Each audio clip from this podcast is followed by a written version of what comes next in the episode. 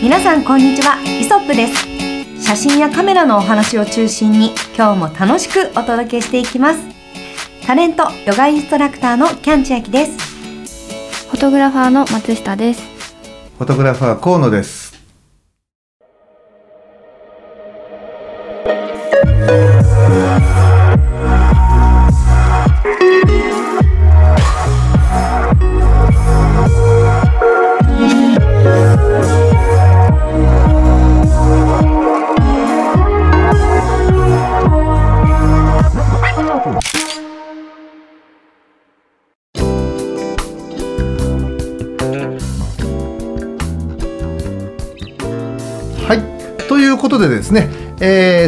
ー先日のあの Adobe のレタッチオンラインセミナー、えーこちらの方がもうすでにアーカイブ化されて一般の方にもね見られるようになっているんですが、はい。えーキャンちゃん松下さん見ていただけました？じゃあキャンちゃん。はい。私はちょっとその配信の瞬間はうんうん。ちょっと別の仕事をしてて見られなかったんですけど、先ほど追いかけながらうん今拝見しているところで、はい。もうもうすべての言葉に対して「ああなるほど。はい。うんうん」みたいな感じでちょっとうなずきながら聞いております。はい、うん。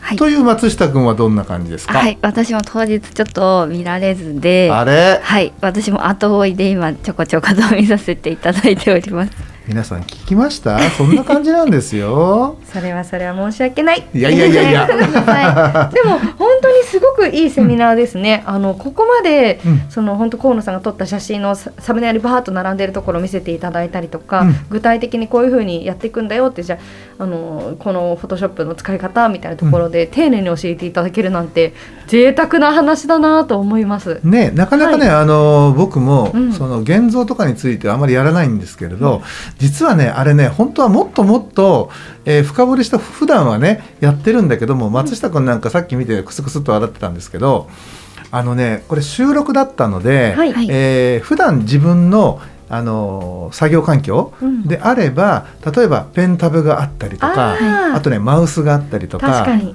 モニターでっかいのが2個あったりとかっていうふうなところであの拡大率もね300%とかね、まあ、そのぐらいにして細かくこうやるところなんのねはい。なんだけどあの、ね、収録現場にはノート PC しか持っていけいけずででそのあのちっちゃなねあのえっと、モニターのモニター上で、はい。えー色も見見たりだとかその作業もしなきゃいけなくてだからねあれ本当にペンタブも使わずマウスも使わず、あれ全部ね指で、えー修正やってたの。実はあら、うんもちろんね。大変。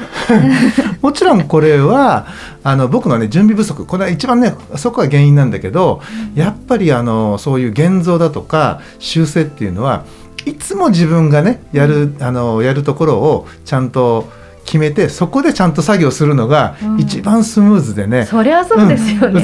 美しい仕上がりになるなということをあ、そうなんです、ね。改めて、えーちょっと自分なりにね、まあ、反省もしえー勉強もし、えーなんか学べたなというふうに思いました。それは松下さんは気づいて、はいあっていなんかや状況的にフルじゃないなって思ったんですか？ノートパソコンであのレタッチしてるところを見て河野さんよくこれやったなと思いますよね。しかもそこまで拡大できないですようん、ね大、きくしちゃうと逆にもあの全体像の中のどこかっていうのがあまり分かんなくなるから、あのモニターも小さいし。うんそうそうそうそうそれなのに唇とかまでだからあれね 本当にね小指で紅を塗ってる感じよね。そうですよね。あ小指人差し指か。そう。でちょこちょこちょこちょこみたいなね、細かいところ難しかったですね。うんまあねそんな感じでねあの、なんとかね皆さんの協力をいただいてですねあのセミナーをうまくね本当にあの、いろんな方からも質問もらったりとかして、はい。えーここでね改めてお礼を言わせてください。ありがとうございました。はいということで、まあ、今日はそのやりすぎないレタッチについてのまあ印象、まあ普段ねあのどんな風にどのぐらい修正を、えーしているのかとかそんな話をね、えーほら自分の写真を撮って、ね、直してる、えーまあ、松下君とキャンちゃんにちょっとお話を聞いてみたいなと思うんですけれども、はい。じゃあまずは松下君から、はい。えー普段ね自分があの、まあ、お仕事と,、はい。えー、と作品とちょっと分けて、はい。2通りの、えーとまあ、レタッチだとかそのはい現像についての、はい。えー、と考え方をねはい。ちょっとあのここで披露してもらえないでしょうか。はい。えっと、お仕事のレタッチは本当に指示書みたいなのが送られてくるのでそれに沿ったレタッチの仕方をすることになってるかなと思うんですけどなのでちょっと自分自身とはいやここはしなくていいんじゃないかなって思うところもしなきゃいけない時があったりするのでで自分の作品の時はなるべくその人自身をそのまま写したいところがあるのでなるべくあのや本当にやりすぎないというか、うん。あのまあ、ニキビがあったらとかそういうあのもともとなかっただろうなっていうところだけ触るぐらいにしてあのあとはほとんど触りたくないなっていうところが私の気持ちというか、うん。はい。うん。その分け方ですね。うん。はい。じゃあキャンちゃんはまあねあの普段こういろんな被写体撮ってると思うんだけど風景とかスナップとかね、まあ、どんな風に自分のその写真の現像とあとまあ修正の部分っていうのを考えてんの、そうですね。なんかスナップとかで一般的にいらっしゃる方を写すのであればそのままが美しいなと感じるんですけど、うん。あの先日撮影させていただいた星屑リマさんみたいに、うん。やっぱ女性だったりとか、まあ、男性でもうーん、まあ、本当にその状況に応じてにはなると思うんですけど、うん。例えば街の風景を撮った時に、見る人たちっていうのはその街の風景プラス人っていうところでおそらく人にばっかりこう視線を集めるってことはしないだろうなって思うんですね。うんただやっぱりこうその人のお顔がバンと出るようなものはもう中心にお顔があればそこに目が行くじゃないですか。うんって言った時になんかこう長い時間見て耐えられるものにしたいなっていうのはうん気持ち的にはあったりとかあとは、えっと、撮られた本人被写体の方がテンションの上がる写真であってほしいっていうものが自分にはちょっとあるので、やっぱその自分自身の修正を行う上でも、うん。やっぱその自分がテンション上がる写真にしたいなっていうところでかといってやりすぎないっていうのは、いう意味では手は入れちゃいますね。うん。特にお顔周りとか、うん。うんなんかうんとその人によってもちろんその年齢を重ねていく上でできるものシミだったりシワだったりが美しいってこともあると思うんですけど、なんかそこにばっかり目がいっちゃうっていう人間の習性もあると思うので、なんかそういうなんか脳みそのなんかこう考え方のところの自然さを持ちながらも綺麗にしたいなっていうのはすごくあります。うん。うん。そうだよね。うん。確かに確かに。っていうのはやっぱ自分自身がね、うん。あのそういうものをこうこれ出されたら自分どう思うかなみたいなので、うん。人の時も置き換えてるかも。あうん。ー優しい。いやでもほら自分が基準ってわけじゃないですけど、うん。うん。でもねやっぱ女性はやっぱ綺麗なところを残したいし、うん綺麗に見られたいでしょうっていうのはちょっとあります。男性のことはまだそんなに分かんないかもそういう意味では。ああそうだうねん。まあでもどうなんだろう。でも男性もまあねやっぱりほうれい線があるようあるよりはない方がいいのかなとかね、うん。やっぱりまあ目指すところはお同じようなねベクトルなのかなっていう気はするけどね。そうですよね、うん。でもこう男性の場合はもちろんそれがまたその良さというか、うんそうだよね。いい雰囲気につながっていく気もすごいするんですよ。うん。やっぱなんかそのなんていうかそこがかっこいい渋い親父とかすごい好きというか。わかります。ねね、まあそうなっていくとそういったところも良さなんだよなって、でもじゃあ女性と男性の違いになっちゃうのとかになるからうん。難しいところですね。そうですね。うんいやなんかこれあの一杯飲ませて二人で喋らせるとすごいなんか盛り上がりそうなこうね あの感じですけどね。まだちょっと今日はあの明るい昼間なのであれなんですが、ということでねまあ実際ねあのそうあの僕も実際同じ感じでまあ僕は本当にまあやりすぎとにかく本当にやりすぎないあのレタッチが一番だなっていうのはあるんですけど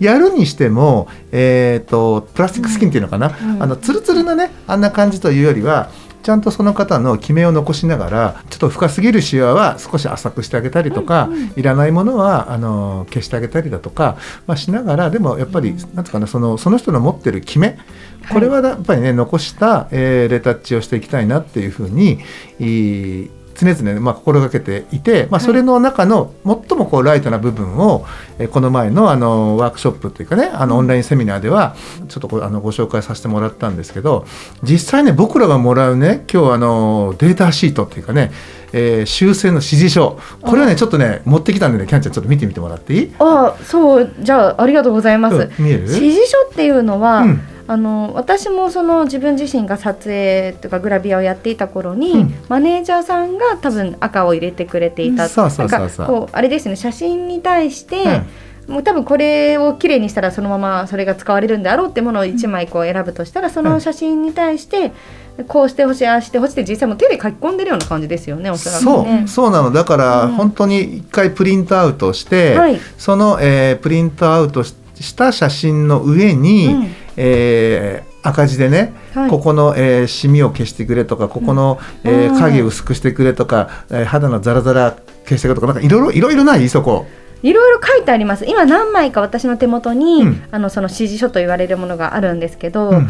あの何人かのあの撮影被写体の方がいらして、うんうん。で例えば髪の毛がね、ちょっと飛び出してるぞと。ちょっとピヨピヨピヨって、うん。ね出てるよっていうこういうのをちょっと抑えていただけるかであったりとか、うん。あとは本当にそのちょっと目の下のところでどうしても皮膚が薄くて私も色が出がちなので、うん。そういったクマをちょっとあの目立たなくしてほしいみたいなことが書かれてるように、うん。うなんか一言でも薄くとか。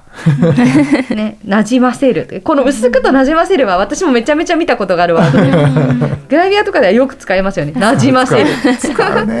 特に多分ですけど、なんかまあ人間の構造上シワが集まりやすい手のひらだったりとか、ちょっとこう年齢も出やすい、ねうん。ところだと思うんで、うん。確かに私ももう手をこうアップで取られたらあこう血管なじませるとか 書くと思いますし、うん。うん。ででもこうやって見るとすごい分かりやすいと思うんですよ。ここをきれいにしてください。とかも書いてあるので、なんかこの指示書を見て直すっていうのは技術さえあればやりやすいのかなって思うんですけど、ただこ今日ねあの見てもらってる、はい。う指示書は意外に、うん。あの言い切れ言いあの言い切られてる感じでだからすごくねうんあの単純明快な表現のねあの指示書なの、はい。もっと僕らが分かりにくいのは若干、えー薄くしてくださいとかああのなんか目立たないようにとかね、はさりげなくとかねそういうキーワードでやられちゃうとその加減っていうのはそれぞれ持ってる？そうなの、ね違うからこれがいつも苦しいんで。あーなるほどね。そう。でちょっとねあの年齢を重ねた女優さんの場合に特に多くて、うんうん、うん。で何パーセントなんだよと。そう。だからね あのあれなの。最初ね、まあ、お名前ちょっと伏せますけど、ええ。あのほんの少しだけ、えーここのシワを、えー、と薄くしてください。だからほんの少しだけって言うからあこの方分かってる。やっぱり素材がっていうかね決めって大事よね、なんて僕らも薄めにやるじゃない、はい。そうすると,、えー、と追加修正が来てもう少しって言われて、はい。あれ？あら？とか思いながら、うん。でもう少し。でもそのそこのシワ自体ははい消さないように、うんわずかに流れにも残して修正をして出すわけよ。はい。それまた帰ってくるのねお。や。で結局最後 OK というかこれあありがとうございましたと、えー、お礼がねあのお礼というか、まあ、確認の OK のそのご連絡をいただいたいただいた絵を見ると結局ね、えーないものが OK になるという。なるほど。うんであれば、うん。なくしていただきたいというふうに書いていただきたいと。そうなの。だだったらもう最初から少しだけ薄くするじゃなくてそうですね。これはなしにしてもらっえーえーうん欲しいとかね。うん。なんかそんな風に書いてもらった方が我々としては作業がしやすくてそのすごくこう、ね。抽象的で曖昧なはい。言い方になると僕らはなるべくこうやらない方向でものいつも考えてるから、うんそうですね。だからこう薄く薄く本当にねあのわずかなこう処理しかしないんだけど、うん。そうするとね3度4度とねこうキャッチボールをねあのし直さなきゃいけなくなることもねあってレイヤー何枚これ みたいなねはいはい。こともあったりね本当実際するの。えそれは例えばですけれども、その取られてる被写体の方やそれをチェックしている方も、うん。どの程度がいいか分かってないっていうこともあるんですか？それとも分かってはいるけどちょっとなんか薄めに書いちゃった。だからね、ん。そこをいつも事務所でね、あのま松下君なんかと、うん。これさあのだんだんこうやっていくと分からなくなってあの欲求としてねね。もっともっともっとっていうね、えあーことで言ってきてるのか最初から実はもうゴールここだと思ってたんだけど、えーそれをねあからさまに言うよりはなんか控えめに言ってこっちがそれをガツンとこう忖度して、はい。えー修正することを期待されてたのかどっちなんだろうねなんていうね会話はねよくね事務所ではねしてます。やっぱ行われているんですね、うん。会話が。でわかんないね。わかんないよね。わかんないですよね。それになんかあの最初は特に指示がなくて、はい、もし気になるところがあれば適宜きれいにしていただければ指示はないですってなっていたのであじゃああのちょっと自分が気になるところだけ少しして、まあ、そんなにしないで出そうかなと思って送ってみると次追加指示が山のように来たことがあ あ、まあ、多分、おの、なんていうんですかね、依頼する方も理解されてないっていう言葉、はい。今すごく。あの私自身も理解したんですけど、うん。確かにこういうふうに具体的にここの部分のおでこのこの部分をあのなじませてほしいんですとか、なんかこの目のここの部分ですねちゃんと赤の赤のこの範囲内をきれいにしてくださいとか書いてあるじゃないですか、わかりやすいと思って、うん。でも自分がもし依頼をするとしたらこれちょっと依頼側のうん。ちょっと弁護になる、やってやって弁護しといて。なんかうん。自分でもコンプレックスに感じているところなわけですよ、うん。こういう顔の中でここもっとこうしたいなとか自分の中でここがこうなる理想なのになみたいなところがうん。写真を見た時に現実として押し寄せてきて、うん。で「え私こんな顔じゃないのに」みたいなおなるわけですよ。何やら。でそこに対してここをもっとこうしてほしいんだけどそれを言うことはちょっとこう自分のコンプレックスをさらけ出す気持ちがしてうん。恥ずかしいっていう感情が本人にはあるっていう感じなんです。なるほど。それを。それは結局そのマネージャーさんなりうん。何なりと共有できていないとマネージャーさんとしてもおそらくこの子のこういうところがいいところだからそう出してあげようってこの認識がずれている可能性もあったりとかして、うんでさらにそれをこっち側に戻ってくるっていうこの段階を踏むんでしまってうまくいかないみたやなことが起こりえそうだなって。ああでもあるかもね。ああるだろうね。あっただろうね。んん思いましたね。うんまあだからやっぱ自分自身のそのコンプレックスをこう出して晒していくことっていうことがうんまずできなくちゃいけないよなって思います、被写体として。確かに確かに。うんそれは皆さん多分ごもう被写体になる方々はご苦労されてるところかもしれないですしね。うんなるほど、そうか松下君、はい。言うに言えないっていうのがあるんだね。確かにそう。そう。言われてみると。はっきり言うのが恥ずかしすぎるそうですよね。あーそうですよね。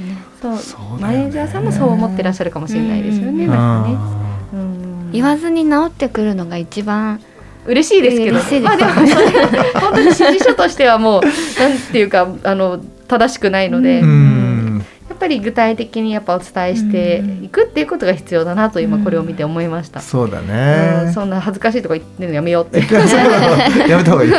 やめようって。はっきり言ってみたいなね。ね。うんうんいやでもね本当ねまあ僕らっていうかねその時間のない中でのこうキャッチボールっていうのもあってうんうん。大体、僕らのこう仕事の仕事のっていうかねまあこれ、えっと仕事の方向での、はい。えっと流れで言うと、うん。まあいあの一連ざーっと取るじゃない、はい。そうするとまあピントの確認とか、うんうん。判明目つぶりのチェックあとは出ちゃいけないもののチェックこれをしてあの世に出しても大丈夫っていうものをうん。全て一回ね編集者に投げるの。うん。でその編集者の中で、えー編集者が選ぶケースもしくはデザイナーが選ぶケースで、なじゃあこの何点を使おうよって決めちゃうのよ。はい。あそれでじゃあこのねあの例えば10点なら10点を、えー今回のあの掲載してもいいですかっていうお伺いを、えー事務所に立てるの。うんうんその時に、えっと、今までだったら OK をしてそれからじゃあえーっとなんていうかな本当は色粉を一回吸ってそこから修正指示ってことになってたんだけど今もう時間そうすると時間がちょっと無駄だから、これ OK ですか？OK だったらこのカットで、えー指示あの修正をしてもらいたいところをどうぞどうぞあのお聞かせくださいっていうふうにして要するに OK ですよと同時に、じゃあ OK です。ここを直してくださいって言ってその指示書が一緒に返ってくる感じなの今。うん。それは時代とともに変化したっていうそうだね。データでのやり取りがメインになったからっていうところがあるんですかね。そうそううん。なので前はその一度紙に吸って、はい。で紙の上に、うん。えー修正を指示をして、うん。それが僕らのところに来るケースもあればそのまま印刷所で修正がかかるケースがあったりとかっていうのが、はい。えーまあ、一般的な、ね、流れだったんだけど、うん。今はまあ割とウェブで使うことも多くて、うん。そうするとウェブの場合はね印刷所を経由しないので、はい。ダイレクトに上がるじゃない、うんだからじゃあ誰が直すかって言ったらフォトグラファーっていうねはあ。役割になってきちゃってて、はい。本当はねお金払ってレタッチャーの方にねそうですよね。もっとしっかりとやってもらえればね、うん。いいんだろうけどだからもう本当僕らのところにそういうねさっきあのお見せしたような、はい。えー修正指示が、うん。まあ、来るという流れなのよね。へえでもこの修正っていうのが多分あるなしでは、もちろんすごい大きな違いだと思いますし今はうん。フォトショップみたいななんかソフトが非常に優秀なので、もうやっぱりこうやって見るとその綺麗な状態で長く見てもらうための修正っていうのは重要だなって思いますね。そうだうね、ん。うん。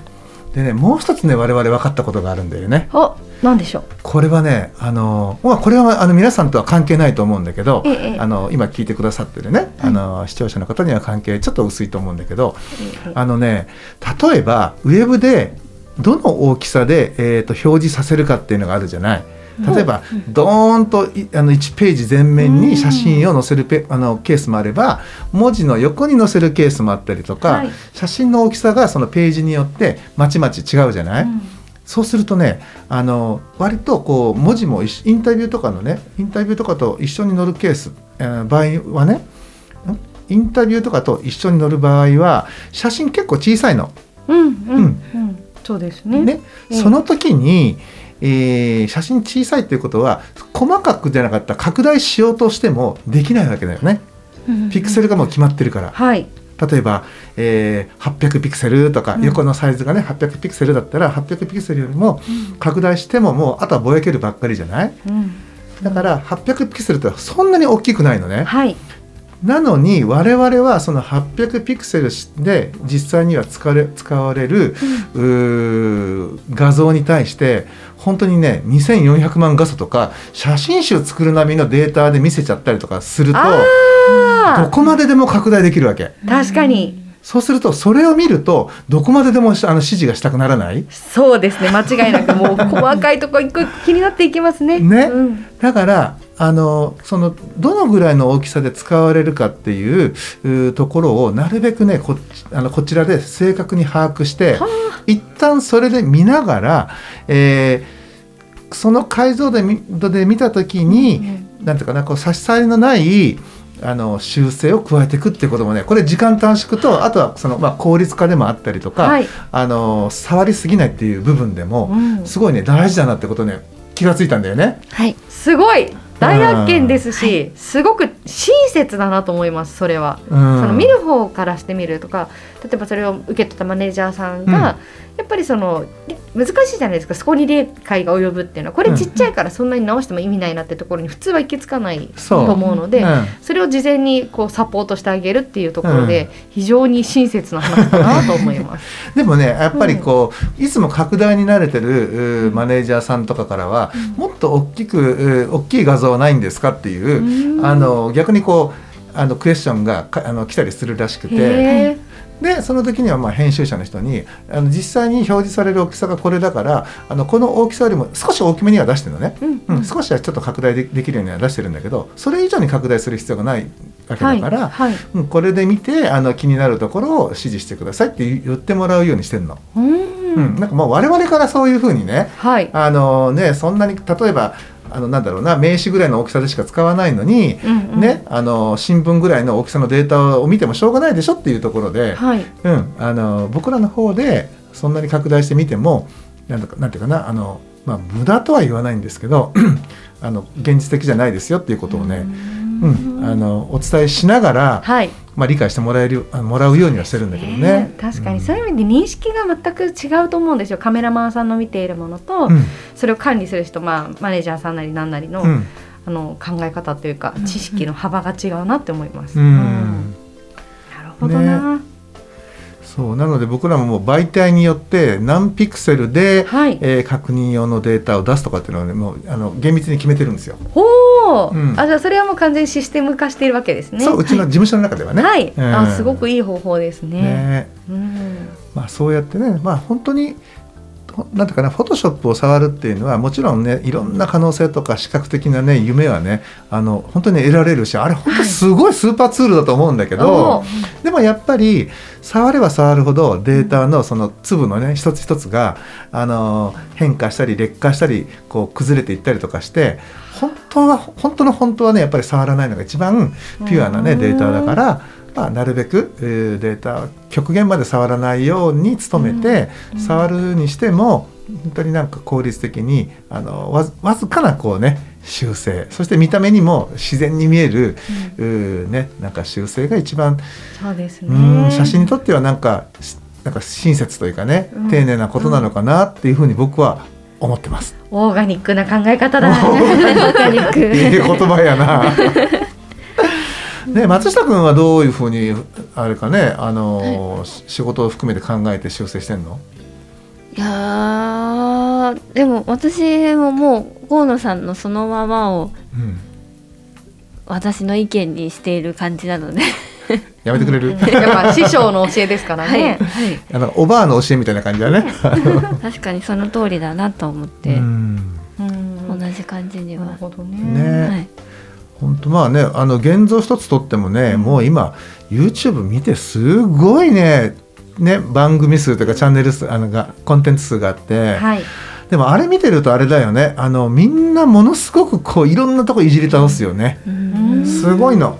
あのだから逆にあんまり触りませんっていうややり方してる人ってほぼいなくて、うん、なんかやることやることがなんか全部をこうあの上から下までね全部のパラメータを触っていくことがなんかすごいこと的な感じな見せ方をしてる人がいっぱいいるから、はい、えそこまでやることあれ？これをでもここで下げてここで上げるってええ？ー、みたいなねなんかねちょっと自分的にもねあのー親って思うところがあったりするんだけどね本当になんかみんなね触る触る触る触るっていう確かに、うん、うん、あの番組っていうかねコンテンツが多いから、うん、だから逆に僕はそこに逆行して必要最小限で触らないっていう ことをだからちょっとこうねそういった考え方もあるよっていうことを、はい、あの提唱していきたいななんて思ったりなるほどです、ね、してます。はい。でもプロになればプロになるほど引き算が上手になっていくと思うんですよ。よりシンプルにとか、よりあのなんていうか手間をかけない、だけど綺麗なもので、まあさっきも言いましたけどオーガニックっていうところで自然に近いピュアなものでっていう。それはだからねちょっとね一個レベルの高い話な気もしますねやはり。いやもう元の写真が、そうそうそうそう元の写真がいいっていうのは前提ですよね。全然河野さんの写真って全然あの動かさなくていい写真ばっかりで、うん、で自分の私自身が撮った写真を調整するともうここもやんなきゃいけないあそこもやんなきゃいけないみたいな 感じになるので本当に元のデータがどれだけ完璧にできてるかっていうのが、うん、だからあれはきっと、まあ、よくないことかもしれないですけど、うん、いっぱいいじっている YouTube の方たちの元の写真ってどうですかっていうところから見直すそうです。ところなのかなって感じですね。まあそうだよね、うん、確かにね。なんか結構まあハイライトをね飛ばしたくないからっていうところはねすごくわかるんだけど、うん、結構ねあのアンダーにとってて、うん、でそれがただ明るさをぐーっと上げていったら自分の希望の色になりましただったらいいんだろうけど、うん、その後にねすごいあのカラーのパラメーター触ったりとかされてて、まあまあそうやそうやんなければね表現できないそのなんていうかこう、うん、テイスト感っていうかね、うん、味付けもあるんだろうけどね。うん、確かに、そう。だからまあなんていうかなそのまあ自分のねその表現したい方向性によってもちろんあの差はあるんだけど、まああのほどほどにねあの、はい、使って、なんだろうな、えー、より質の高いね、写真作りを目指せたらいいなというふうに、えー、僕たちは思っています。はい。すごい心に刻みました。いや ということでですね、まあ、あの皆さんにね前回あのなんだっけな、えー、ご質問いただいたちょっとこうね、うん、お礼兼ねてですね、えー、今日は、えー、ちょっとレタッチの話と修正の実際、まあ、これについてちょっとお話を、えー、してみました。ということでまた来週をご期待ください。それではどうもご視聴ありがとうございました。ありがとうございました。